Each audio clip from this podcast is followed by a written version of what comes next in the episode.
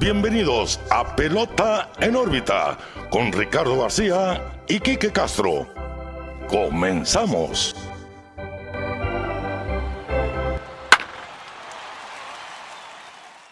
¿Sabes tu favorito lo está tapando? Pero ahí está. Sí, aquí está Albert Pujols. Está 21 de los 700. Va a regresar. Ese Tiene señor que va a regresar. Es que, Quique, tú piensa en esto, mira. Está a 21 home runs de 700. No me importa si compites como equipo o no. Imagínate la campaña mediática de, ¿sabes qué? Yo, Rockies de Colorado, por Sí, decir algo, sí, sí, sí. no voy a ir a ningún lado. Pero vamos a hacer la campaña de el Chase for 700, el en, en búsqueda de los Te voy a- 700. Ajá. Firmas a Albert Pujols, lo tienes 162 juegos como bateador designado, lo beneficias a él y te beneficias a ti. Puede ser parte de la historia, puede ser parte de muchas ganancias Sí, económicas e sí, incluso sí. en cuestión de fandom, de afición, porque eso va a ser algo que se va a aplaudir. Y claro, es que ah, me emociona. La verdad sí me emociona pensar eso. Sí. Eh, imagínate, como dices, me lo mueves que a los Rockies. O me lo mueves que a San Luis. San Luis para mí es un equipo que va a aterrizar un bateador de ese tipo. ¿eh? Incluso el mismo Albert Pujols puede llegar a San Luis, aunque sea de banca, pero puede llegar a San Luis. O sea, Por favor. se abren las favor. posibilidades de que muchos escenarios Fuera lo ideal ver Sí. a Pujols con San Luis. Hola, ¿qué tal amigos? Pues ya lo escucharon en ese flashback del inicio de temporada, Kike. Se logró, se logró, el objetivo se cumplió. Albert Pujols llegó a 700 home runs, pero antes de comenzar con el episodio en forma, pues lo saluda como todos los lunes Ricardo García, muy bien acompañado también como todos los lunes por mi amigo y su amigo Quique Castro. Quique, ¿qué onda? ¿Cómo estás? se dijo, se dijo, se planteó, lo platicábamos, hicimos un escenario hermoso para la despedida de Albert Pujols. Y mira, que me pongo chinito al decir que se logró. Se logró. ¿Y de qué manera, no? Lo vimos. Bueno, sucedió. Eso es todo lo que voy a decir por el momento. Sí, Antes de meternos de lleno, porque mira que volvemos, empezamos el episodio sin saludarlos bien y sin recordarles, como todas las semanas, Pelota en órbita, Facebook, Twitter, Instagram, YouTube, TikTok. Síganos en todos lados, somos chavos, somos bien. Eh, ahí tenemos eh, pues toda la información ¿no? del día a día. Tremendo post sobre el 700. Aquí Rick se rifó con ese post del Nerd Like. Gracias, gracias, Eh, compártanlo con sus amigos. Porque vivimos la emoción del 700 y lo vamos a hablar todo el episodio, o la gran mayoría, porque sí es algo de festejarse. Eh, hoy no tocó gorra San Luis porque claramente no tengo, si no la trajera puesta. Eh, tampoco tengo los angelinos y de Dodgers ni lo contemplé. Pero aquí están las gorras también, ¿no? Los Ángeles de San Luis y de Angelinos representando a los equipos que con los que ha jugado Sí, sí, Pujols. sí. Yo traigo mi gorrita del año, ¿no? Ya, la mayoría de los episodios de este año ha sido con esta gorra de los Red Sox porque la neta es de mis favoritas. Eh, pero sí, síganos en todas nuestras redes sociales, Facebook, Twitter, Instagram, YouTube, TikTok, Pelota en órbita.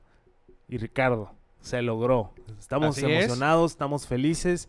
Eh, allá, pocos días de terminar la temporada, calculábamos cuántos home runs tendría que pegar. Pues salió de ese ratio, ¿no? Porque Sí, sí, dijimos... más o menos por ahí. La, la semana pasada no tuvimos episodio por una cuestión personal ahí, pero el episodio 105 lo dijimos, tenía que conectar uno cada nueve juegos, algo así. Sí.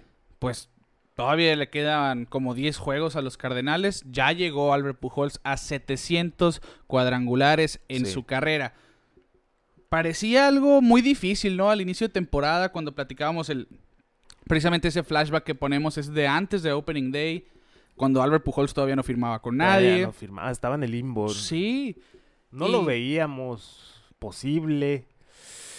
¿Sabes qué? Yo, yo siempre creí en eso, que, que iba a llegar de alguna manera u otra, Ah, no, sí. pero Sí, sí, sí, pero ¿con la manera. quién era la Sí, cuestión? sí, sí. O sea, llegar con los Cardenales otra Sí, vez. y esta segunda mitad simplemente ridícula, donde se ve aparte de que está disfrutando que, Está pues, disfrutando que, la pelota. que la máquina está ahí Sí, todavía sí, a sus sí, sí, 42 sí. años. Y, y vaya, dos cuadrangulares el 23 de septiembre en este juego contra los Dodgers en Los Ángeles. El primero contra Tyler Anderson, pitcher zurdo. Se convierte en el pitcher zurdo número 200 que recibe cuadrangular de Pujols. Después, más tarde en el juego, Phil Bigford, pitcher derecho, relevista. Un rompiente que se queda ahí colgado adentro. Pujols la saca por el izquierdo. 700 cuadrangulares en su carrera. Y es el pitcher derecho número 500 al que le conecta home run Albert Pujols. Así que en el mismo juego, cuando llegó a 700, llegó al pitcher derecho número 500, el pitcher zurdo número 200, 200. que bueno, son de esas cifras que van a salir a lo largo de este episodio porque tenemos muchos datos Sí, va ser- nomás va a de los ser un- de Pujols. Va a ser un mini, mini, mini así perfil, sí. de Albert Pujols, porque sí, va a ser el tema principal, obviamente. Llevamos toda la temporada hypeando este momento. Eh, y mira que lo más interesante que se me hace a mí es verlo hacerlo en Los Ángeles. Sí, sí, sí. Eh, pues eh, platicábamos ahorita antes de empezar a grabar, ¿no? El equipo que le dio el- la segunda oportunidad, como quien dice, ya que, pues ya, ya decíamos, Pujols ya va para afuera, ya lo liberaron los angelinos, ya no trae nada. Pero pues los dos dijeron, venga, acá de algo nos va a servir.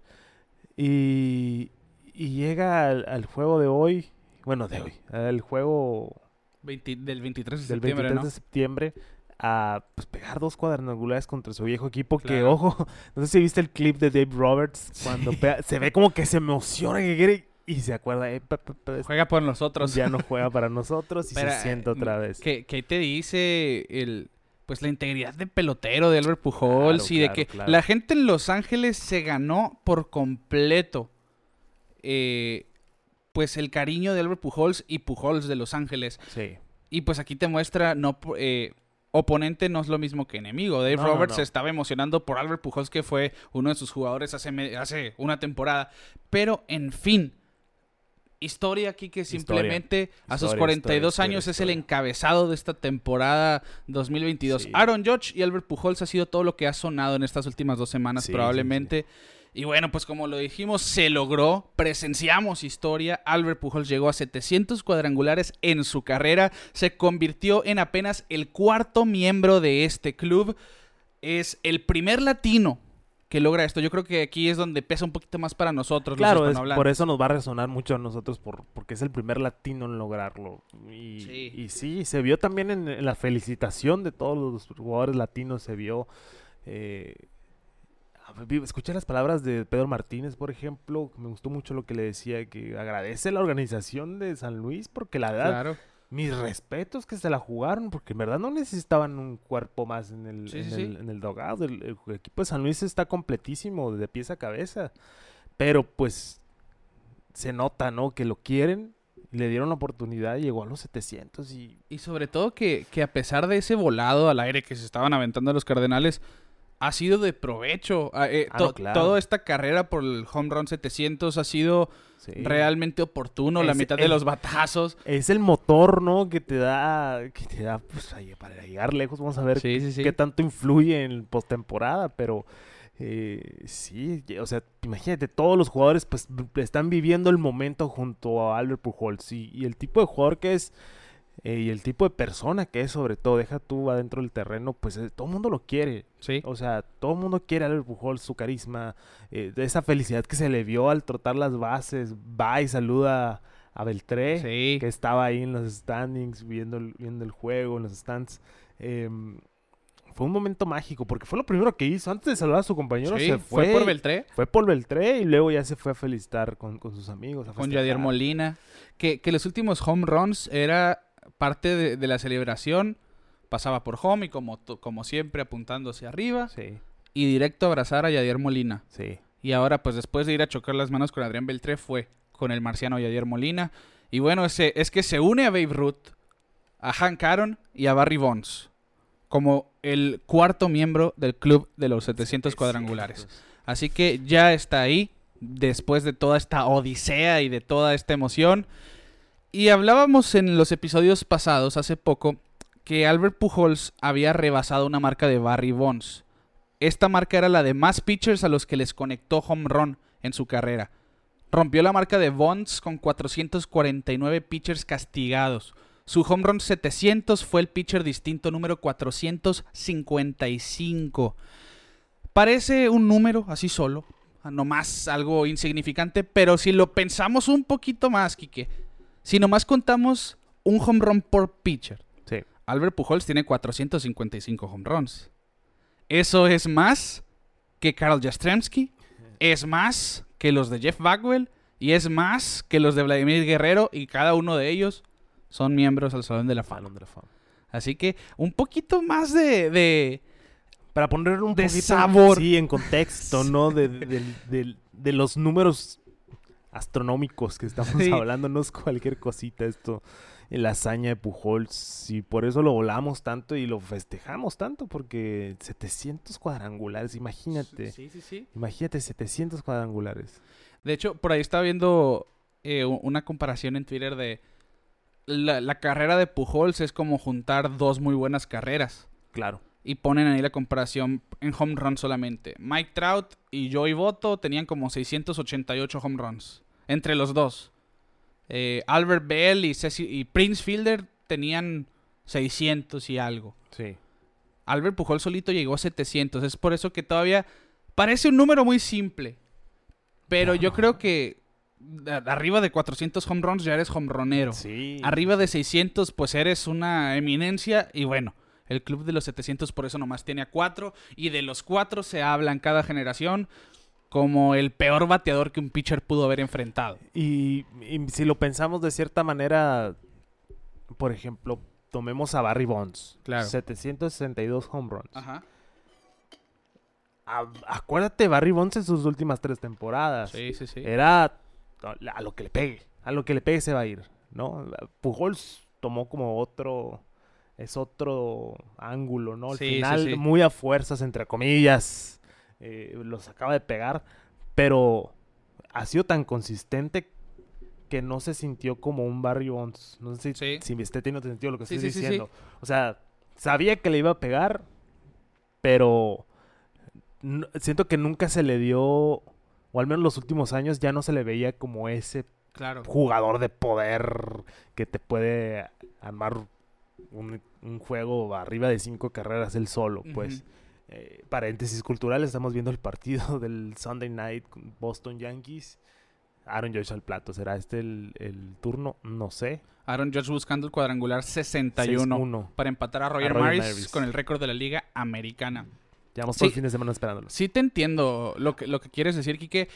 Y va muy de la mano de lo que pasó con Albert Pujol. Simplemente una Sí. carrera tan longeva, porque son Sí, sí, 22 sí. temporadas las 22 de temporadas. También Y- es algo de aplaudirse. 22 Claro. temporadas en las grandes ligas no es cualquier cosa. Yo creo que también, o sea, lo que influye mucho es el tiempo con Angelinos. Yo creo que eso no ayudó mucho a su campaña en sentido de popularidad. Ajá. Porque ya, igual, la poca relevancia de los Angelinos, ya Realmente el bajón que se el vio bajón ahí. que se vio ahí.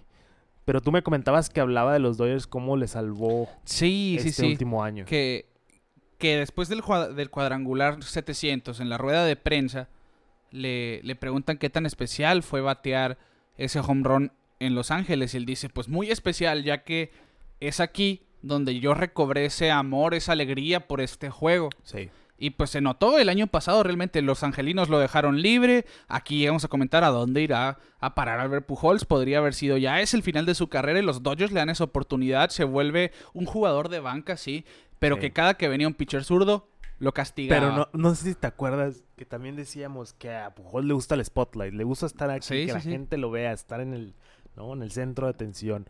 Porque platicamos que cada vez que lo veíamos en un Sunday night, por ejemplo, Macaneaba. Macaneaba Sí, duro. Sí, sí, sí. y siento que eso es lo que le ayudó en Los Ángeles, ¿no? O sea, del otro lado de California, bueno, Ajá. ahí cerquita de, de, de- de- de Anaheim, eh, estar en, en un, en un equipo con jugadores buenos, estar en el spotlight, estar en, en- en momentos clave. Yo creo que todo eso pues, se acordó de Acapulco y dijo, hey, yo soy la máquina todavía, vamos por esos sí, sí. 700. Yo, yo, yo creo que sí, que sí va por ahí la cosa y lo que se vio cuando llegó en Spring Training todavía un poco más delgado después de la temporada pasada, que se veía esa intención de Albert Pujols de, de retirarse de una manera digna. Bien.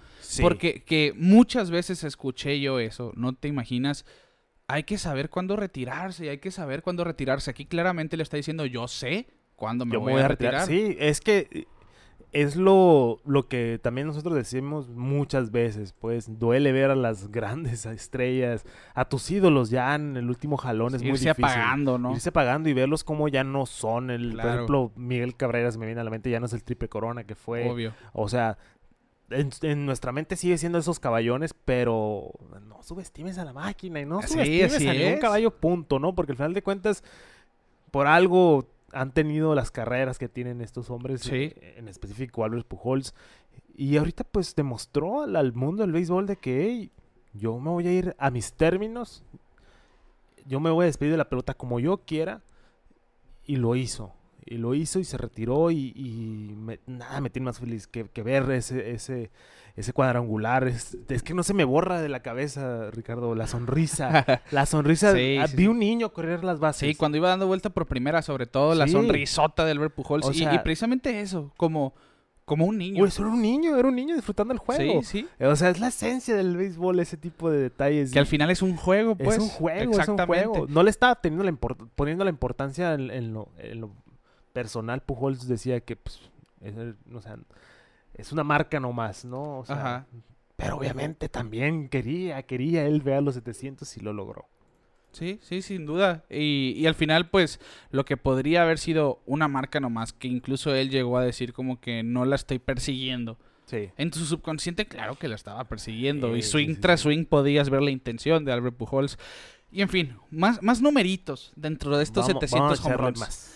Pujols conectó 13 home runs contra pitchers que en este momento ya están en el Salón de la Fama, incluyendo 5 contra Randy Johnson. Solamente Chipper Jones le conectó más a Randy Johnson que Albert Pujols. Y esto es sin contar a pitchers que están activos como Justin Verlander, que seguramente está en el Salón de la Fama, Madison Baumgartner, Cole Hamels, Sisi Sabatia, Zach Greinke, Madison, bueno, ya lo dije, Matt Boom. A Scherzer no le conectó home run. Dije, ¿por qué no estaba en esa lista? No le, es- se fue invicto contra la máquina, pero vamos seguramente a hablar en un futuro de que fueron más de 15 pitchers Salón de la Fama los que Pujols les terminó dando sí, cuadrangular sí, en su carrera. Y pues hablamos del club de los 700 cuadrangulares como algo muy exclusivo porque nomás tenía cuatro miembros. A Babe Ruth, que fue el primero con 714, Hank Aaron con 755, Barry Bonds con 762 y Albert Pujols con, de momento, 700 exactos. No quiero hacer más exclusivo este grupo, Kike. No. No quiero, pero Albert Pujols y Hank Aaron son los únicos jugadores en la historia con 3.000 hits, 700 home runs, 2.000 producidas. No quiero hacer más exclusivo este grupo, Kike. No quiero, de veras no quiero. Pero. Pero Albert Pujols es el único jugador en la historia con 3.000 hits, Ok. 700 home runs, Ok. 2.000 producidas Ok. y 650 dobles. Vámonos. Nadie en la historia, aparte de Albert Pujols, ha acumulado estos numeritos. Dime tú, ¿quién tendrá la duda ahora de que Pujols es un salón de la fama? No hay. Porque ojo, ojo, que, que también hay que mencionarlo que no se, no es de esos jugadores manchados por la Claro, sí. por el asterisco, ¿no? Ya saben a lo que me refiero. Eh, Barry Bonds es el líder en eso y se menciona en los 700, pero eh, Albert Pujols no. Claro, sí. o sea, yo creo que eso también hay que aplaudir, aplaudirse porque jugó en esos tiempos, al final de esos tiempos de, la era de los esteroides. Pero fue, por ejemplo, eh, ahora que estamos viendo la marca de, de Aaron Judge, Sí, que se habla 60 home runs, Sammy Sosa lo hizo tres veces en cuatro años, superar la marca de 60 home runs. sí. Y fue pues precisamente en la época donde Aaron, eh, Albert Pujols estaba llegando a las ligas mayores. Sí, Y a pesar de esto, siempre salió limpio. sí. Y por eso se reconoce como una carrera ejemplar. Dentro y fuera. Sí, dentro y fuera. Por eso es que es tan querido Albert Pujols. Y bueno, simplemente cuando uno habla de Barry Bonds, siempre va a salir la persona que diga, sí, pues, pero se picó y que... Ajá, no, claro. Eh, es Claro, es- claro, es claro. imposible que Porque alguien no lo mencione. Incluso en el paraguas está también gente eh, que no dio positivo, Claro, pero se menciona, no, pues es que él también, pero nada, nada confirmado. ¿no? así es. O sea, sospechas, vaya, de Pujols. Pero al final nunca se confirmó nada, como muchos jugadores, que sí, incluso cuando, cuando sale sobre las... ¿Cómo decirlo? Entre los nombres que está, Sí. sí he llegado a leer sobre todo en Facebook personas que decir eh, como que Albert Pujols alguna vez lo llegó a hacer, pero al final nunca dio positivo a nada. Y créanme Sí. que jugadores de ese calibre, fue David Ortiz creo quien lo dijo, eh, nunca dejan de tener antidopings. Y, Sí, y- y no, mu- y claro. muy seguramente Albert Pujols ha sido uno de los peloteros que más antidopings han recibido en su carrera. eh. Claro, claro, porque obviamente pues, si estás dando y dando palos, pues te van a, Sí, sí, te van a estar checando, van a, van a ver qué es lo que anda por ahí, pues no vaya a ser. Sí. No vaya a ser. Y recordando, pues, los primeros años de la máquina, los primeros 11 años, para ser precisos, pues fueron históricos. Conectó 445 home runs en sus primeras 11 campañas con los Cardenales de San Luis. Esto es un récord de la MLB en ese lapso. Promedió 40 cuadrangulares por temporada del 2001 al 2011. 40 home runs. Si hubiera mantenido ese margen pues del 2012 al 2022, estamos hablando de un pelotero que iba a llegar a 800 home runs. Sí, sí. Cosa que pues Ya. se veía muy... Se esperaba un bajón. Sí. Pero yo me di la tarea de sacar el abaco antes de grabar para, para, que, no me, para que no me fallara el sistema en, gra- en grabación. Si hubiera promediado 30 cuadrangulares por campaña en este lapso, del 2012 al 2022, en vez de 23 por año, como lo hace en, esta, en este margen de años, hubiera roto la marca de Barry Bonds, porque hubiera acumulado 775 home runs. De no ser porque se lesionó en temporadas con los Angels, sí, que vimos un bajón también, pero por ejemplo en su segunda temporada nomás estuvo por 90 juegos, los últimos años, pues a lo mejor estancias breves en la lista de lesionados, pero hizo algunas visitas. Sí. De no ser por la temporada del 2020, corta, quizás estaríamos hablando de Albert Pujols como el rey del cuadrangular. O por lo menos, yo, yo pienso, si la temporada del 2020 hubiera sido normal, hubiera superado a Babe Ruth. Por lo menos. Sí. Concuerdo contigo. Pero eso lo digo desde el corazón, seramente objetivo. Sí, Eh, sí, sí. La objetividad está Sí, aquí la, sobre perdi- todo. la perdí un poquito. Pero, bueno, 23 home runs por año, que para muchos pues es una cifra muy buena. Obviamente para Albert Pujols, después de promediar 40 por temporada, pues se ve un bajón Sí. abismal. Al final, llegó a los 700 home runs, seguramente va a superar ese umbral. No creo que quede con 700 exactos, ya, ya estando ahí. Y aquí está un dato muy curioso que nos llegó vía Instagram. Statcast se puso a promediar cada uno de los, de los trotes por las bases después de cada cuadrangular. Y llegó a que Albert Pujols promedia 26 segundos en las bases por cada home run. Statcast siendo la entidad Sí. encargada de todos los numeritos, estadísticas de las grandes ligas. Así es. Pues con 700 home runs, donde promedia 26 segundos en las bases, acumula más de 5 horas de su vida trotando nomás de cuadrangulares. Es un dato ridículo, es algo que uno dice, pues, ¿de qué me sirve esta información? A lo mejor de de nada. algo, en algún Pero ahí momento. está. En algún Ahí- momento lo vas. Oye, ¿sabías que era el gol? Ah, Ahora sí, el, el dato para pantallar Al suero, suero. en la carnita asada, en Ahí la le- junta familiar. Le dices. Ahí está. Oiga, señor, Va a quedar, va a quedar muy bien. fíjese que Pujols. ¿Sabe quién es Albert Pujols? Ah, pues fíjese que. Duró 5 horas en las Cinco. bases en su vida. Cinco horas. Trotando. Trotando. Y, y bueno, en fin, Albert Pujols, como ya lo dijimos, 700 home runs, es el encabezado de este episodio, es la portada claramente. Pues ahí le dejamos algunos datos de las cifras históricas Sí. de Albert Pujols, cosas que jamás vamos a ver quizá en la vida, o por lo menos falta mucho tiempo. Falta bastante. Sí, yo creo que el club de 700 home Falta runs es el más difícil de, llegar. Ahora hay algunos peloteros que proyectan una buena posibilidad. Dicen que Mike Trout pudiera tener una chance. Vamos a ver si la salud se lo permite. Sí, pues el tiempo ya lo tiene, ya tiene bastante Sí. tiempo en la liga, sigue siendo un pelotero joven. Todavía tiene chance. Es que ese es el problema, Ricardo. Yo creo que las temporadas de 22 años va a ser más La- difícil. las carreras tan largas, ¿no? Sí, las carreras tan largas. Sí, sí, sí, que, que claramente, bueno, Hank Aaron tuvo una carrera de 23 años, Albert Pujols pues de 22, eh, son, no es coincidencia que acumulen numeritos sí, así, sí. obviamente pues para tener un acumulado tan grande que tener buen tiempo en la liga. Y ya para terminar con el tema de Albert Pujols fue el drama que se vivió con la pelota del cuadrangular Sí. 700, el fanático que la atrapó no la quiso ceder, se le certificó la pelota, pero la abandonó Dodger Stadium con la pelota entre sus manos. Albert Pujols lo tomó con mucha tranquilidad. Dijo, bueno, los souvenirs son para los fans. Sí. Si la quiere entregar, está bien. Si no, no me voy a preocupar por ello. Que fue cosa que hizo cuando pasó a Alex Rodríguez. Dejó que el fanático que la atrapó se quedara con ella. Y se la firmó incluso. Yo sí se la diera. Yo Pues es sí negociara O quizá. mínimo el Salón de la Fama. Sa- ¿Sabes cuál es mi pensamiento? Ayer lo platicaba con mi hermano. Por ejemplo, yo sí voy a apreciar una pelota de Albert Pujols. Claro. Pero a lo mejor yo me voy a quedar con ella y la voy a tener, tener en un exhibidor y va a ser un tesoro para mí. Pero a lo mejor mi hijo o mi nieto ya no tanto y la van a regalar o la van a vender. Yo, de que pasara eso, yo iba a Cooperstown y les decía, ¿saben qué? Denme, denme- yo negociaba por el ticket dorado de acceso Ah, a los estadios. Sí, Yo hubiera, yo hubiera hecho eso. Sí, que no sepa del ticket dorado existe, es como una Sí, sí, sí. tarjeta, ¿no? Sí, es, un, es como una identificación. Sí, una identificación Está que- seriada. para que tengas un asiento en cualquier estadio. De hecho, se le da a los peloteros con 10 años de experiencia en 10 años MLB. o más. Y ya pues tienen acceso a donde quiera que vayan de MLB. De hecho, creo que fue Tucker Barnhart el último que, que subió, que recibió su ticket dorado.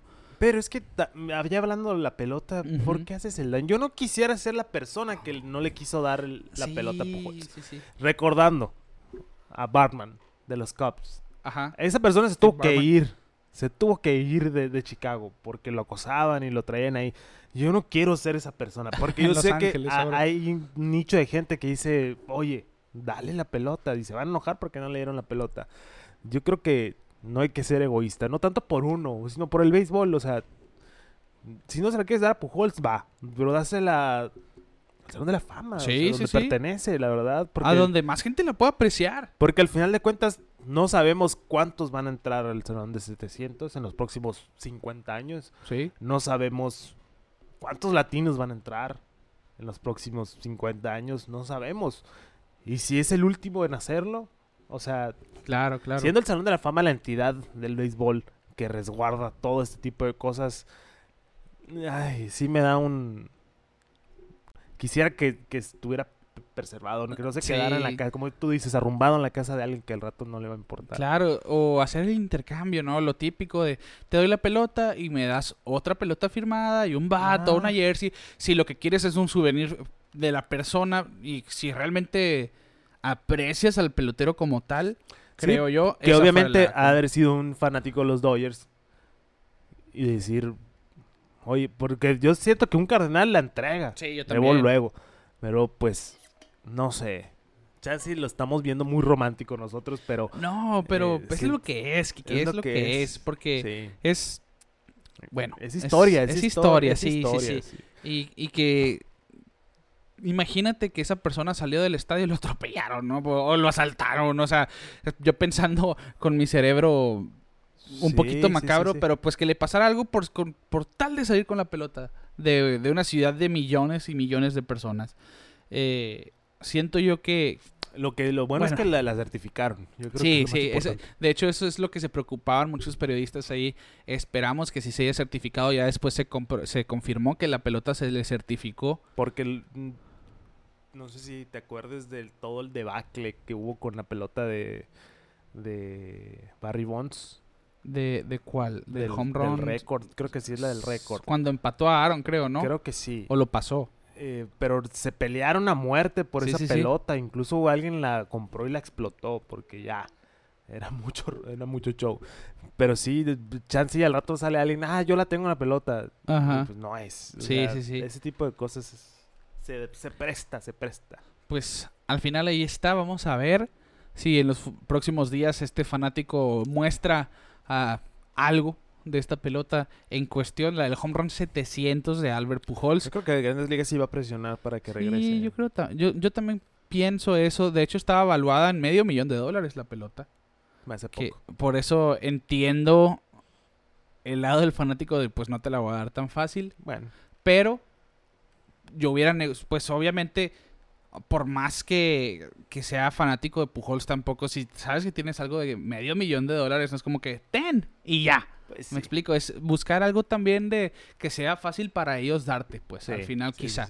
Pero, en fin, ahí está entonces Albert Pujols, miembro del salón de, bueno, del club de los 700 home Y runs. del Salón de la Fama. también va a ser- Próximamente en su- Ajá, La primera aparición en la boleta va a entrar al Salón de la Fama Albert Pujols. Y hablando de cuadrangulares y hablando del juego que tenemos aquí nosotros en pantalla, Aaron Judge, el juez, ya tiene 60 home runs en la temporada. Desde Sammy Sosa nadie llegaba a 60 cuadrangulares en una campaña.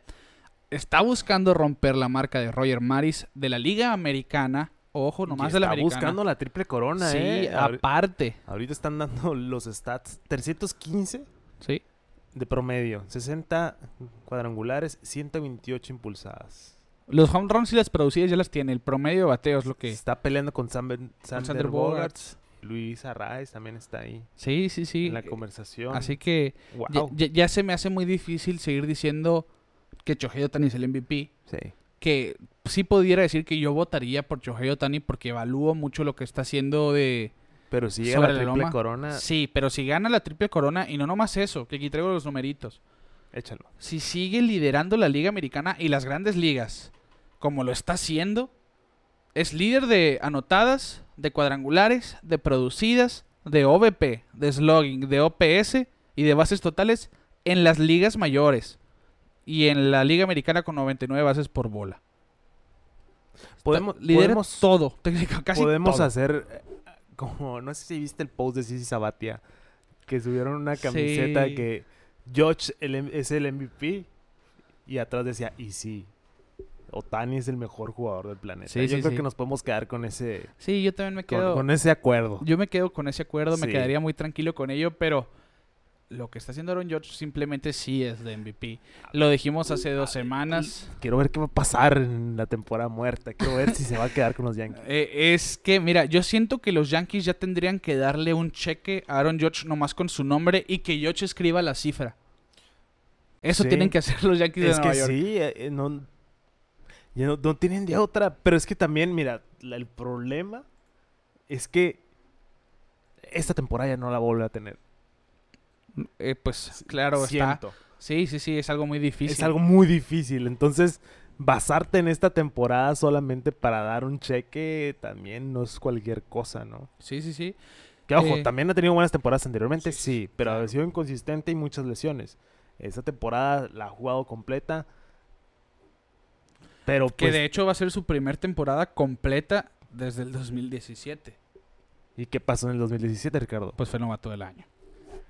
Entonces, eso es lo que me da, me da hace ruido a mí en lo personal. Sí. Pero lo dije en el episodio anterior, por mi salud mental y por la salud mental de los fanáticos de los Yankees, Sí, tienen que Sí. darle esa, esa extensión o ese contrato a Aaron Judge. totalmente. Sí o ¿eh? sí. Sí, Porque sí va a ser, va a ser muy difícil eh, que se la perdonen a la administración de los Yankees de Nueva York si Judge no regresa. Pues nos queda muy claro que es el mejor jugador de los Yankees, es el mejor Sí. jugador de Nueva York que hemos visto, pues, en mucho tiempo. En mucho tiempo. Probablemente creo- desde esa época que platicamos de, pues, la época de, de los... De los una, de la- grandes. una de las muchas épocas doradas de los Yankees. Sí, sí, sí. Pero probablemente de la época de Jeter, Posada, Mariano. Sí, sí, sí. Eh, que eso es otra, ¿no? Es otro peso que, que- que- que entra en la balanza. No solo es un buen jugador, es un jugador crecido en los Yankees. Sí. O sea, no es un Giancarlo Stanton claro, que, que claro. subió con los, con los Marlins, no es un Gary Cole que estuvo con Piratas, no. Él viene de las, Sí, de de las granjas de los Yankees. Entonces yo creo que ese tiene mu- eso tiene mucho peso. Y el señor, el señor Don Papá, no me acuerdo el nombre, ¿cómo se llamaba el señor? Steinbrenner. Sí. No George Steinbrenner. hace mucho que le hubiera tirado unos billetazos a George. Sí. La verdad. Por ese, por ese mismo detalle. Entonces, está muy polémico, pero sí. Creo que lo vamos a decir. George MVP. Sí. Ni modo. De Otani te quiero mucho. No está el, el Funko de Otani porque pues obviamente Sí, hoy dimos prioridad. Pujols es lo del día de hoy. pero sí, yo creo que no hay... Sí. Ya no hay discusión. Ya no, ya no tenemos de dónde agarrarnos ahora. Que ojo, Otani, por su lado, se acaba de convertir en el primer jugador en la historia, para variar, Sí. con 200 ponches y 30 home runs en una misma campaña. Es que esa es la bronca, pues. Sí. Todos los años está haciendo esto Tani, pues. Yo, yo por eso siento que yo sí le doy mi voto del MVP a Otani, porque nadie había hecho eso. Sí, sí, sí. Y incluso Otani lo dijo, estoy teniendo un mejor año que el año pasado. Sí. El problema pues- es que lo que está haciendo Aaron Judge, aunque mucha gente ha dicho, nadie ha tenido una temporada ofensiva como la de Aaron Judge, sin demeritarlo.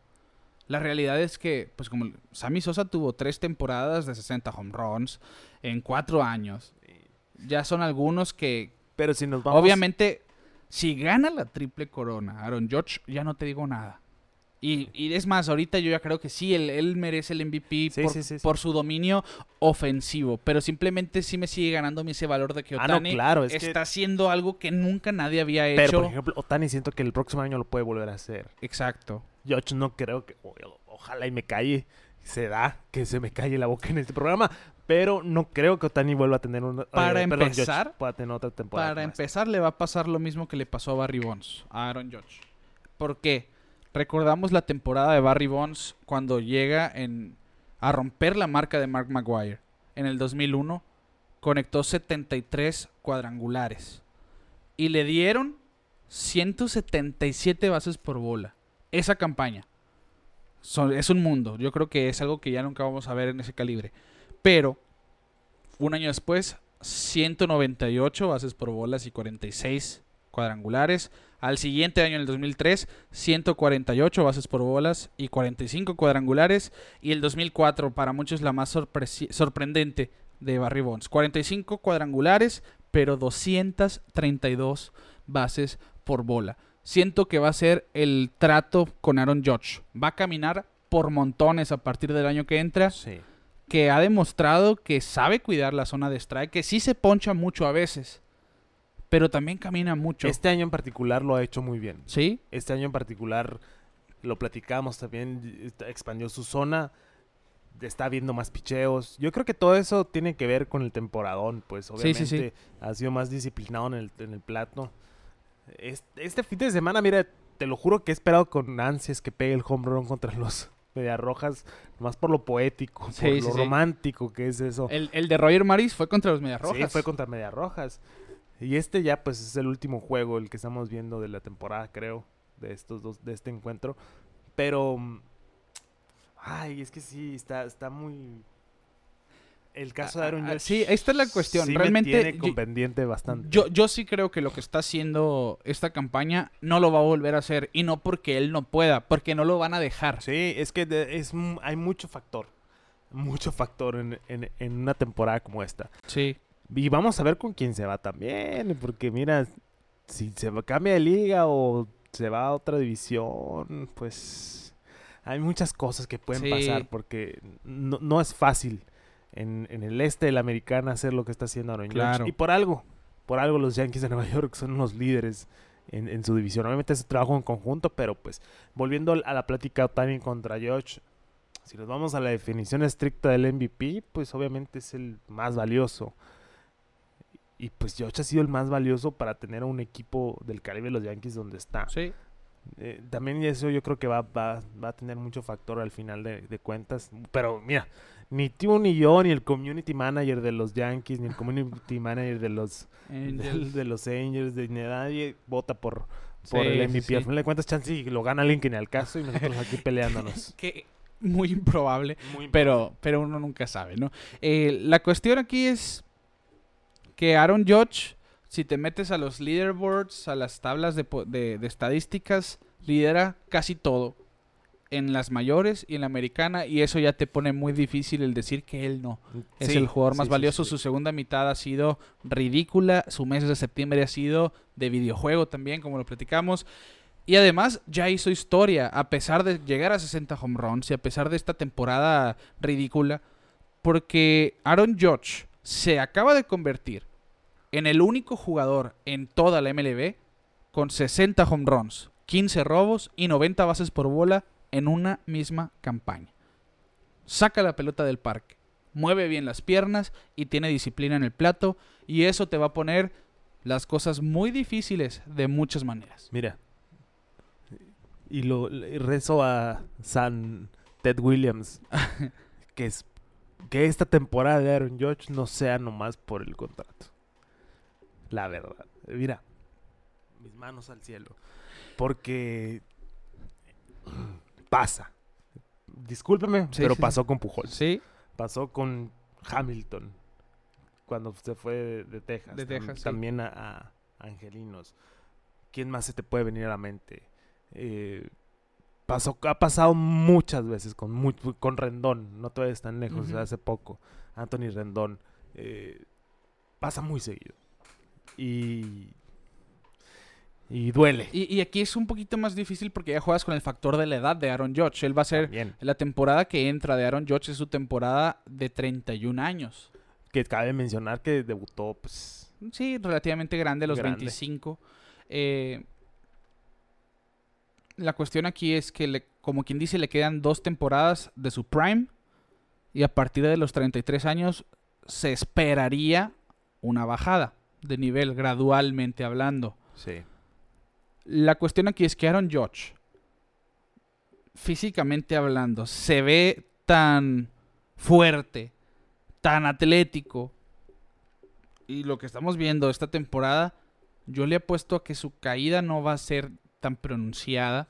No. Que esperemos más años de 40 home runs. Porque ya no vamos a decir 60. lo más, lo más rápido se va a quedar como un designado. ¿Sí? Yo creo que va a ser lo primero que va a pasar. Y lo estamos viendo como fielder central esta temporada Sí. con los Yankees, del derecho al central, luego del derecho tirando dardos a las bases otra vez. O, o al final lo mueven al izquierdo, que es el a lo mejor uno de los fielders con menos carga. Yo creo que es el outfield con menos carga, pero vamos a ver, vamos a ver la situación contractual de Aaron Judge. Yo Sí. creo que se va por un contrato de arriba de 35 millones al año. La, aquí la cuestión va a ser la ¿Qué duración. tantos años? Sí, porque es más, incluso pudiera firmar algo como lo de Scherzer.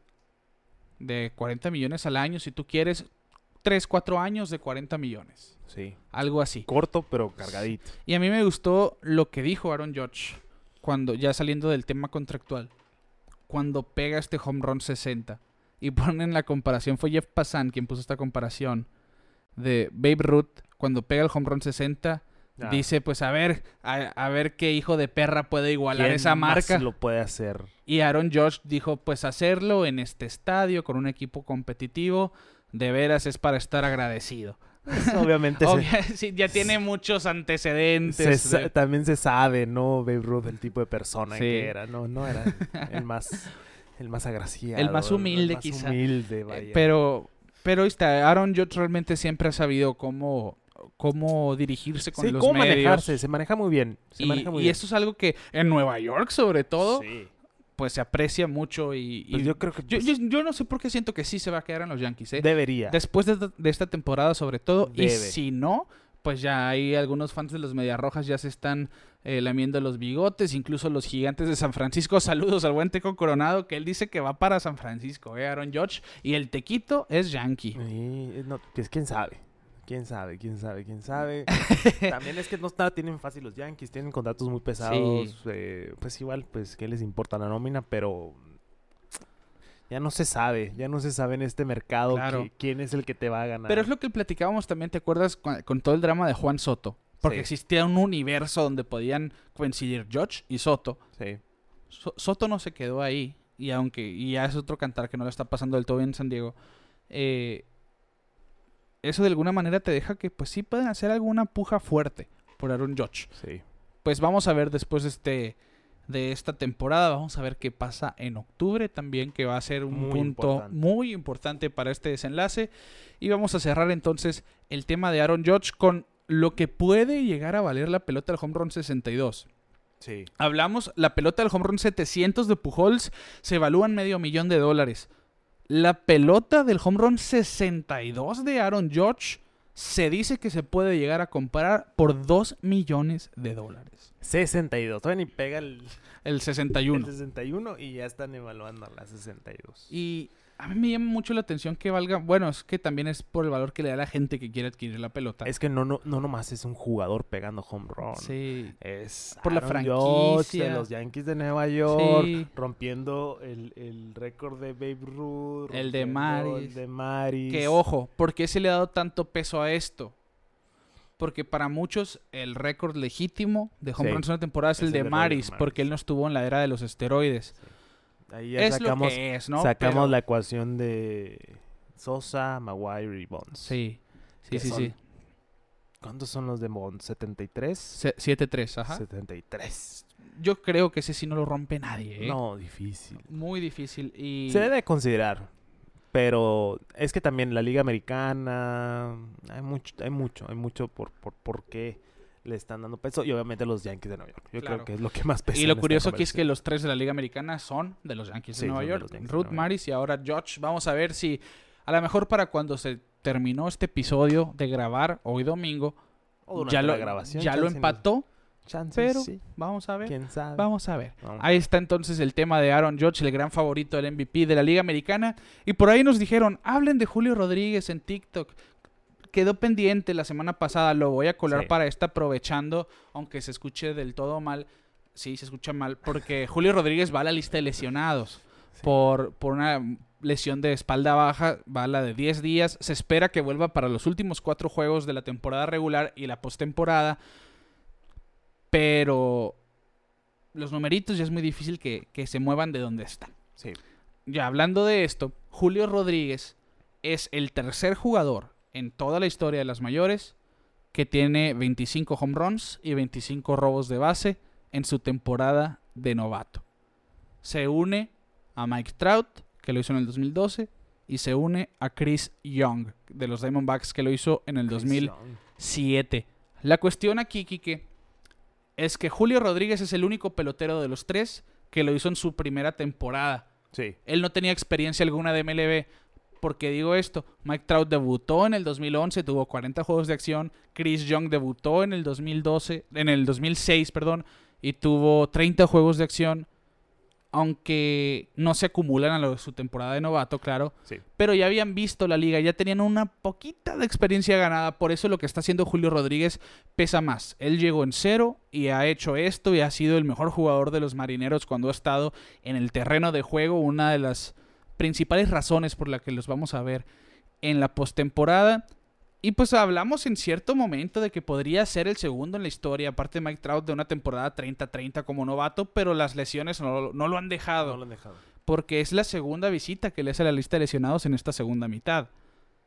Y aún así, ya garantizó Ya, su que- premio el novato del año. Sí, ahorita ya, es, ya se puede cantar todos estos, estos premios, ¿no? De final de temporada, Sí. porque ya es muy difícil. Quedan... ¿Cuántos juegos quedan? Menos de 10. Menos de 10 yo creo. juegos. Eh, ya tenemos octubre a un lado. Sí. Eh, ya, ya está todo más que cantado. Bueno, en la mayoría porque hay discusiones muy fuertes, ¿no? Por ejemplo, el Young, Sí. eh, de la nacional específicamente, pero Le quedan exactamente 10 juegos a los 10 marineros. juegos.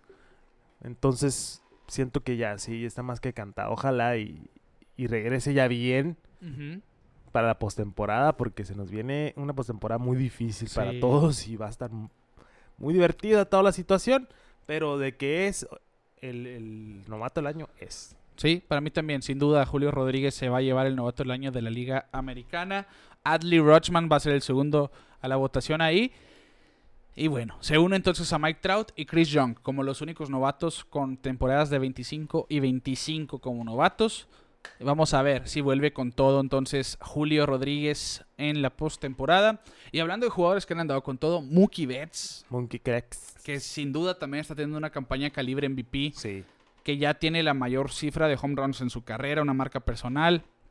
Pues es el primer jugador de los Dodgers con 35 cuadrangulares y 35 dobles desde que lo hizo Duke Snyder en 1954, cuando la franquicia aún le pertenecía a Brooklyn. Sí, Mookie Betts que la verdad parece que toda la vida ha estado con los Dodgers de lo bien que se ve en el Dodger Blue, se ve cómodo, le gusta. El otro día vi un video de, de cuando visitaron a Nueva York y estaba en el, en el, eh, en el museo de Jackie Robinson.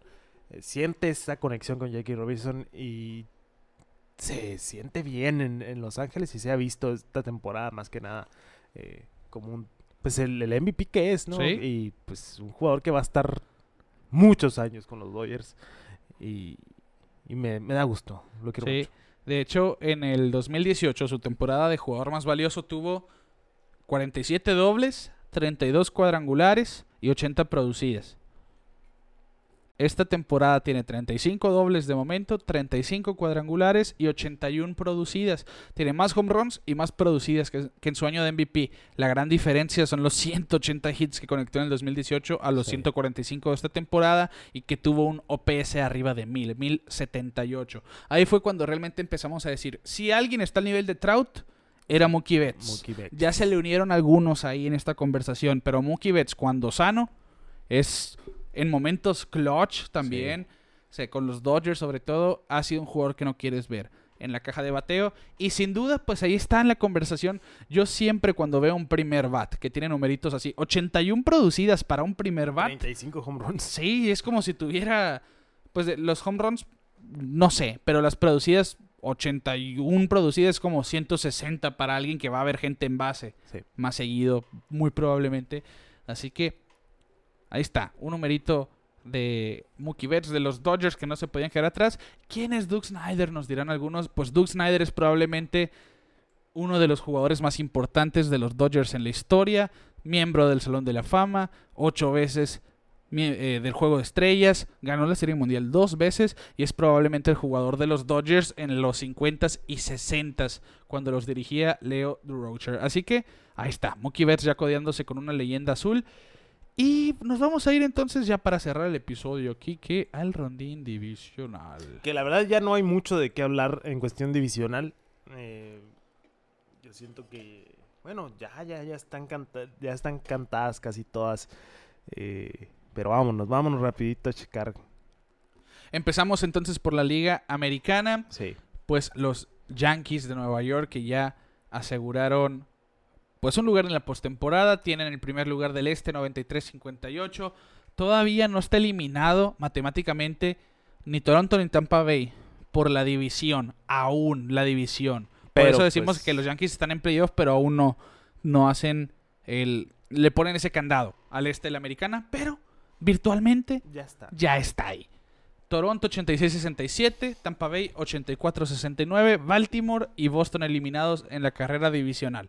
Cleveland hoy amarró su división. Sí. Increíble lo de los White Sox. Yo creo que, para, que, bueno, para mí los White Sox sin duda es la decepción Sí. del año, ¿eh? Sí. Sí, sí, sí. Porque totalmente. esperaba mucho. La rusa que se, se va del equipo. Sí, por que cuestiones, lo que habíamos platicado, ¿no? Cuestiones de salud. Miguel Cairo se quedó. Que A ser cargo. buena chamba, Mi- Miguel Cairo. Vamos a ver quién va, si él va a empezar la temporada que entra. Yo O si fue sí. por ahora. Yo, creo que sí. Es que eran muchas las expectativas que había con White Sox. El año pasado eran un animalón de equipo. Sí, O sí, sí, sea- sí. Han perdido seis en fila. No, no, no. Mientras que los indios, bueno, los guardianes han ganado siete. en El fila. episodio pasado estaban a dos y medio. Sí, hace dos semanas. O sea. y- ¿Sí? y- y Ahora son diez. ahora son diez. Y ya, to- ya, ya Cleveland ganó su división. Cleveland, que lo hemos hablado, yo creo que es el caballo negro, porque una rotación estelar, Sí. un relevo de la élite, Sí, sí. una ofensiva muy divertida, que a lo mejor no va a ser como un, un trabuco como tal, que te va a pegar home run tras home run, pero te van a hacer batallar. Steven Kwan, que no, no falla al abanicar. Josh Naylor, que él sí te va a sacar la pelota Ah, del campo. José Ramírez, pues es un caballo y uno de los mejores bateadores en la actualidad. Y Fíjate, me, me da gusto. Me da gusto el, el éxito que tienen los, los guardianes. Porque, wow, ¿cómo hablamos de ellos cuando cambiaron a Lindor? Sí, sí, sí, sí. Y ahora, Y mira, Andrés Jiménez, que no lo estoy mencionando aquí, ha sido probablemente el mejor segunda base de esta temporada. Por lo menos con el guante, sí lo ha sido. Y ofensivamente ha sido, pues, de las bujías de los, de los guardianes realmente. sí, que sabían cuando cambiaron con los Mets por Lindor que Andrés Jiménez podía ser un jugador muy importante a futuro, pero a lo mejor no que se iba a desarrollar como lo está haciendo. Y y pues arriba. Terry Francona demostrando, Ah, ¿no? no, Ter, Ter- mira, Tito, sí, te sí, sí. quiero mucho. Te Que- quiero mucho. Que ya ¿Cuándo estás- fue? ¿La temporada pasada o esta que dejó el equipo por Esta un- temporada se sí, quedó un rato por fuera. cuestiones cardíacas, ¿no? Sí, problemas de salud. Pero Francona, se sabe. Ya llegó a la Serie Mundial con ellos. Es un excelente manager. Y hablando, de- bueno, ahorita lo, ahorita lo mencionamos cuando lleguemos a esa división. Ok. Pero ya, ya Cleveland adentro. Nos paseamos rapidito al oeste. Los Astros. Los ya, Astros ya. Con el mejor récord de la americana. Mejor amarrado el mejor récord de la americana. Ya ganada su división. Que no quedó pendiente. Qué bueno que, que salen los Astros. Framber Valdés. Sí. Estableció la marca de más salidas de calidad consecutivas en la historia de las 25, mayores. si no me equivoco. 25, así es. Pasó a Jacob de Grom con Sí. 24. Y pues hemos hablado toda la temporada del staff de picheo de los Astros. Los Pero no habíamos dimensionado ¿Qué tan importante es eso? 25 salidas donde no ha permitido más de 3 carreras y ha lanzado mínimo 6 innings. Increíble lo de este dominicano. Así que lo vimos también en playoff, en plan grande, ya Fran Valdez. el año pasado se lució. Y están demostrando que son un claro candidato a la Serie Mundial. Sí. Y no me extrañaría ver la misma del año pasado. Por lo menos ver a los Astros ahí. Sí. pues, Ahora con Verlander. Que esa va a ser la gran, la gran pequeñita Ah, diferencia. sí, el, el chirris. Sí. El chirris. No va a estar Correa, pero va a estar Verlander. Jordan Álvarez en plan grande. Correa, nadie Jet- importa sí, ya. ahorita no se están ni se acuerdan de Ni quién es Correa. Que ojo, se habla. ¿Dónde va a aterrizar Correa el año que ¿Quién entra? sabe? Aunque ahorita decimos eso, los Astros no, no Pues, piensan en que no podrían volverlo a firmar. Pues ¿eh? es que los astros pueden hacer lo que quieran. Sí, sí, sí, al final. Al Pero, pero tienen a Jeremy Peña que ha hecho un muy buen papel. Re- realmente, vamos a ver qué pasa ahí con la cuestión de Correa y los Astros que simplemente han estado increíbles esta campaña. Sí. Urquidi que ya dijo que va al Clásico Mundial. Excelente. Caballo. Alex Verdugo va al Clásico Mundial, ante- metiendo este tema antes de irnos a la Nacional. Bueno, pues ya por lo pronto, Urias, Urquidi, Urias, Urquidi, de Verdugo. Rowdy Telles también. Rowdy Telles dijo que puede ir con México. ir con México. Ayer leí que Austin Barnes, catcher Sí, de los de Dodgers, los quiere Dodgers. ir con, con México. Su mamá, Su es mexicana. Se, pues fuera lo ideal, te voy a decir, por Claro. la cuestión de que él conoce a Julio Urias. Sí, sí, trabaja con él, sí. así que vamos a ver, vamos, a ver, va- todavía. Kirk no sé si ya dijo si va a ir. No, no, no sabía yo de Kirk. El, el jugador sensación del momento, Joey Meneses. Joey Meneses, a ver sí. si ya, va. ya 12 home runs los de Meneses, ¿eh? Wow. Increíble, lo de. Caballoy. Que ojo, otro paréntesis. Hablando de mexicanos, Sí, hablando de paréntesis mexicanos. cultural enorme. Se llegó esta campaña, aparte de 146 mexicanos en las mayores con Alan Rangel, otro hermosillense que Sí. llega al mejor béisbol del mundo con, Con los Bravos de Atlanta. Son 25 mexicanos en un año en las mayores. En las Esto mayores. es la primera vez que sucede. Estando en las mayores. Estando. Porque hay que hacer énfasis. Y hay un mundo en ligas menores aún, ¿eh? Sí, no, del talento ahí está. Así que eh. estamos... Pony ya- Quirós. El Pony no hizo su debut. hizo con debut y De- también. también eh, ha después de años en ligas menores, uno de los mejores bateadores mexicanos, pues por fin Por fin, por, por, fin, por fin. a- también a los 30 años eh, le hacen el llamado, pero talento hay. Estamos Talento hay. probablemente en la mejor generación de mexicanos que se ha visto en la historia. Sí. A lo mejor no, no tenemos al Vini Castilla que estuvo en su momento, pero tenemos ese talento más repartido, me explico. Exactamente, pero pues va a surgir. Paredes ya conectó 20 home runs. Va a surgir. eh, O sea, a Vini lo recordamos porque duró mucho en la liga. Sí, sí, sí. Y fue un jugador clave de los bombarderos de la calle Blake. O sea, Sí, sí, sí. era un caballón en Colorado. Y estuvo en otros equipos también. Pero siento que, como dices, ahorita hay para todos, en todos lados, Sí, en, en todas las posiciones. Que eso también es muy importante. claro. Eh, pero pues ya tenemos un Kirk titular. Ya tenemos a un Urquidi que, mira, bajita la mano, ha sido muy constante en un equipazo, en una rotación muy Sí. pesada. O sea, no es cualquier cosa estar en la rotación de los Astros de Houston. Tenemos a un Paredes que, que igual medio calladito, sí, sí. pero está en uno de los mejores equipos de la Claro. americana. O sea, Ramón Urias también Sí, sí, sí. que se habla más de Luis, pero Ramón en un equipo de Orioles que todavía está peleando por un puesto de playoff, pero es parte de ese equipo, ¿me explico? Sí, sí, sí. O sea, hay mucho, hay mucho de dónde agarrar. Si quieres, nos pone, podemos platicar de Meneses, que también ha sido algo que nadie se la cree. Sí. O sea, yo hacía la comparativa, por ejemplo, con JD Martínez, tiene casi los mismos, le falta uno para empatar a JD Martínez en cuadrangulares. Bien, en, en una cuarta parte de lo que ha jugado. Sí, pues, o sea, Sí. es, es Sí, te, sí. te va a explotar la cabeza. Julio Urias, que igual se ha mencionado. Se- ya es el segundo en, en cuanto a apuestas al Cy Young. Sí, sí, sí. Ya lo- ah, lo platicamos es aquí. Nosotros decimos que se lo va a llevar a Alcántara, pero no te sorprendas si Urias se lo lleva. Imagínate las últimas dos salidas de Urias fueran. Bueno, por la cuestión de innings, yo creo que ya, ya sé, ahí ya quedó claro, pero que Julio Sí, sí, sí. Urias, que lleva dos años perdiéndose el juego de estrellas. Liderando en, en, en- en vic- ganados. en victoria, sí. eh, que igual. que ya fue héroe en playoff en el 2020. Sí, sí, sí, sí. Que ha demostrado ser un pitcher estelar. sí. Y, y aún así, Me lo Es están, muy infra- me lo subestimado, están ¿eh? infravalorando, sí. Pero igual hay mucha competencia. También claro, hay que entender eso. Sí, sí, sí. Pero volviendo al tema, eh, hicimos Mex- Mexican Chat, pero hay que hacer al final de temporada un super Claro. mega listón de Mexican Chat porque sí, no. ha- Creo, Ha, sido. a ver si, creo que la semana que entra vendría siendo el último episodio de temporada regular. Sería bueno hacerlo. Sí, yo creo que haríamos un Mex Check final y a ver si... No creo que colemos a todos porque por ahí nos pusieron un post, faltaron tal, tal y tal y tal.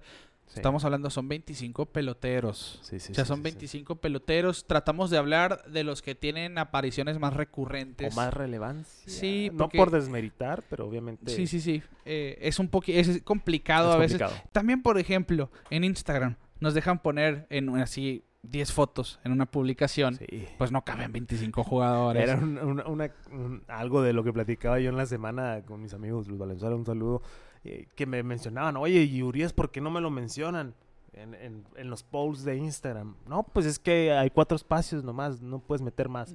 Oye, pero Urias, pues no cabe, o sea, no es el hecho de que no me lo están haciendo, no le están haciendo el feo, Ajá. pero como les decía hace rato, ni el community manager de las grandes ligas, bolas, Se quedó. Espérate. No, ya. Josh pegó un elevadón enorme. Ni el community manager de grandes ligas, ni el de los Dodgers, ni el de tu equipo favorito va a votar por el Young. Entonces no se guíen tanto de lo que están viendo en redes. Sí. Porque al final de cuentas son redes y es para que hablen de eso. Chance no lo están poniendo para que te enojes. Entonces no estamos diciendo que no se lo merece, pero hay mucha competencia ahorita en la Sí. Liga Nacional. Oye, y decimos esto porque para muchos Julio Urias va a ser el, el Cy Young cuando ayer Sandy Alcántara tiró 8 innings con 11 ponches Sí, de una carrera. sí. Eh, y Julio Urias... Con los Marlins. Sí, y, y Julio Urias es muy difícil que llegue a la octava entrada. Sí. Que esta es la, es la gran diferencia. Julio Urias si pasa de la sexta, pues estamos Y hablando son de que se extendió. muy importantes. eso, Claro. El número de innings, el número de juegos completos. Ya con eso ya te lo llevas de corbata. Sí, los cinco juegos No completos. estamos de- diciendo que Urias no va a ser el Young. Estamos diciendo que la tiene muy difícil. Yo, yo sí digo, no va a ser, ¿eh? aunque se enojen conmigo. Eh, Yo no que, lo voy a decir porque yo me voy me voy a objetivo. Me voy a ahorrar muchos comentarios. ¿Qué más quisiera yo que Julio Uri- Urias fuera el Young? Pero claro, pero no me quiero, que me pese la camiseta en tampoco. chino, pues. ¿eh? Sí, sí, sí. la tiene sea, en chino. Obviamente también quiero que Joey Meneses sea el MVP, pero tampoco hay que... No. Sí, sí, sí. O sea, hay que tener perspectiva de lo que está sucediendo Claro. alrededor. Bueno, ahí está. Cerramos el paréntesis enorme de los mexicanos y nos vamos a la Liga Nacional. Los Mets todavía con el primer puesto del este. Ya A un juego y medio, ¿eh? Un juego y medio de ventaja sobre los Bravos. Ahí están todavía peleando por quién va a pasar como líder divisional, quién va a pasar como comodín. Obviamente quieres pasar como líder divisional y no estar en la ronda de wild card. Aquí va, esa es lo más importante Está porque los sí. Dodgers ya los Dodgers ya aseguraron que ellos no van a la ronda de wild Sí, card con el mejor récord. Primera... Pero quien gane esa división va a terminar con mejor récord que San Luis, el otro líder divisional, que aún no cincha su división. Pero, bueno, ahí está esa cuestión. Quien gane la división del este seguramente va a ser el segundo con mejor récord, así que el segundo que estaría viéndose hasta la ronda de divisional en vez de la de wildcard. Y Bueno. lo que quería mencionar ahorita, eh, Mattingly no regresa con los Marlins. próxima Mattingly ya dijo, me voy. Me, me les voy, eh. Que No hizo mal papel para para estar en una organización en pleno desarrollo. los llevó a playoffs. Sí, una vez en sí, en el 2020, lo que tú quieras. Y esta temporada, pues sí, a mí me volvieron a decepcionar los Marlins, no te voy a decir que no. Pues, La ofensiva que nomás no ha podido cuadrar ahí, pero estamos viendo, ya están llamando a sus prospectos más importantes, ya sea Cabrera en la Loma, ya sea JJ Bleday, eh, Roshan, eh, ¿cómo se llama? Roshans, creo. Eh, bueno, irrelevante. Están llamando los prospectos. Sí, Sí. es Jordan Groshans, no estaba tan mal. Eh, son los prospectos más importantes ofensivos de Miami. Así que esperemos algo a futuro. va- Esperemos algo a futuro. Vamos a ver. Mattingly ya llevó ese proceso donde no tenía con qué trabajar. Sí, Vamos a ver quién va a llegar ahora a Miami y a terminar de pulir estas estrellas. ¿Quién podría llegar? Todavía no suena nadie, No, porque no, no, se acabó la campaña. Especular ahorita no, vale la pena. Vamos a ver pero- el trabajo que hace Kim Eng en la gerencia general. Y bueno, pues Necesitamos unos Marlins buenos. sí, Se sí. me hace que ya es momento. Ya les toca, ya es la década nueva. Ya le toca. Van a mejorar la- para, para la siguiente década, eso está claro. Sí. ¿eh? Bueno, en la central de la Liga Nacional, los, los Cardenales de San Luis, 89-65 a 6 juegos y medio de Milwaukee, que el número mágico es de 3. Ya técnicamente un milagro el que necesita Cerveceros para quitarle la división a los Cardenales. Empiezan serie entre sí el 27, o sea, este martes. Así que ojo, porque es la, yo creo que es la serie más importante para los, para los cerveceros, los sobre Brewers, todo. Sí, sí, sí. Y en la división oeste de la Liga Nacional, los Dodgers con el mejor récord de la Liga Nacional. Si nos vamos en cuestión de dece- decepciones, yo creo que San Diego, Sí, si sí, no está empatado con Chicago, un fuerte número 2. sí, Terminó la, o sea, bueno, no terminó la temporada, pero se quedaron a 21 juegos. O sea, obviamente también los Dodgers no es cualquier cosa, pero después de esos cambios, después de esas adquisiciones en temporada muerta, pensábamos ver a un San Diego más duro, más contundente. No lo fue. Vamos a ver si, si no les ganan un puesto en playoff. eh, Que pues todavía no se define el wild card ahí. si que nos Que para, sí, para allá nos vamos. Pues Atlanta, San Diego y Filadelfia en la nacional tienen los tres comodines, pero Milwaukee está a un juego y medio del wild card y San Diego tiene precisamente un juego y medio a favor De ventaja. de ventaja. Y en la liga americana, pues el wild card lo tiene Toronto, Tampa Bay y Seattle. Pero son cuatro juegos de diferencia sobre Baltimore y siete y medio sobre los White Sox. Así que Baltimore todavía puede ser un último estironcito ahí y tratar de empujar ya sea a Seattle o Tampa Bay fuera de la Sí. postemporada. Está muy difícil, pero se está cerrando excelente. Pero el está, pa- comodín. está pasando como el año pasado con, con Seattle. Sí, o sí, sea, se están quedando a nada, nada, nada. Pero pues eso es motivante para que el próximo tengas una mejor actuación. Y, y se lesionó Julio Rodríguez cuando más lo necesitan, porque en los últimos 10, 3 y 7. ¿eh? 3 y 7. Está de cuidarse aquí la cosa con Seattle, que ya le dieron extensión a Luis Castillo. O se nos olvidó ese tema. Le dieron. Excelente. ¿Cuánto? Cinco eh, años. Cinco años, 108 millones. Sí. Pero tiene una opción para un sexto año que lo puede ser de 135 millones, algo así aproximadamente. Que son como 21 millones al año los que está recibiendo la piedra. Y ya tienen un núcleo joven muy bueno los, los marineros de Seattle para futuro. Ya sea Castillo, ya sea Julio Rodríguez, Ya sea play. Gilbert, ya sea Robbie Ray. Vamos a ver unos marineros contendientes por, Sí. la por los próximos años. Así así es. está la cuestión entonces de las divisiones. De va- vamos a ver cómo se desenlaza la temporada regular en cuestión del wild card, de quién va contra quién en los playoffs, estrenar la ronda de comodines, que va a ser todo un espectáculo. Sí, Ganar dos juegos de tres. sí. Así Vamos que ver, no hay mañana en esa ronda. Ya no va a ser el juego de wildcard como conocíamos. Ahora sí va a ser una serie muy corta, muy breve, donde todo puede pasar. Sí. Y bueno, playoffs extendidos por primera vez. Y Kike, vamos a llegar al final de este episodio. Como siempre, vamos a mandar saludos a quienes nos contactaron por Instagram: Bicho Padilla, Sergio Rivera, Germán Brauer, José López, Alberto Gutiérrez, Daniel Martínez, al buen Teco Coronado, Valentín Medina, Mari Robles y a los de siempre: Boston Mendoza, Luz Valenzuela, Jorge Estrella, Armando Gastelum, los que siempre, siempre están muy bien fajados con nosotros. Les mandamos un saludo, un abrazo a donde quiera que estén, donde quiera que nos estén Sí. escuchando. Y entonces llegamos al final de este episodio y como siempre les recordamos, síganos en todos lados. Pelota en órbita en Twitter, Instagram, YouTube, suscríbanse a nuestro canal, síguenos en TikTok, ahí estamos publicando semanalmente, estamos también en Facebook y en las plataformas de audio digitales Spotify. Suscríbanse, denos las cinco estrellitas, ya saben. Apple Podcast, Google Podcast, donde ustedes quieran, pueden seguirnos. Ahí nos van a encontrar. Pelota en órbita en, todos, todos lados. lados. A nombre de Quique Castro, un servidor Ricardo García, les decimos que Albert Pujols es el nuevo miembro del Club de los 700 Home Runs y nosotros nos vemos fuera de órbita.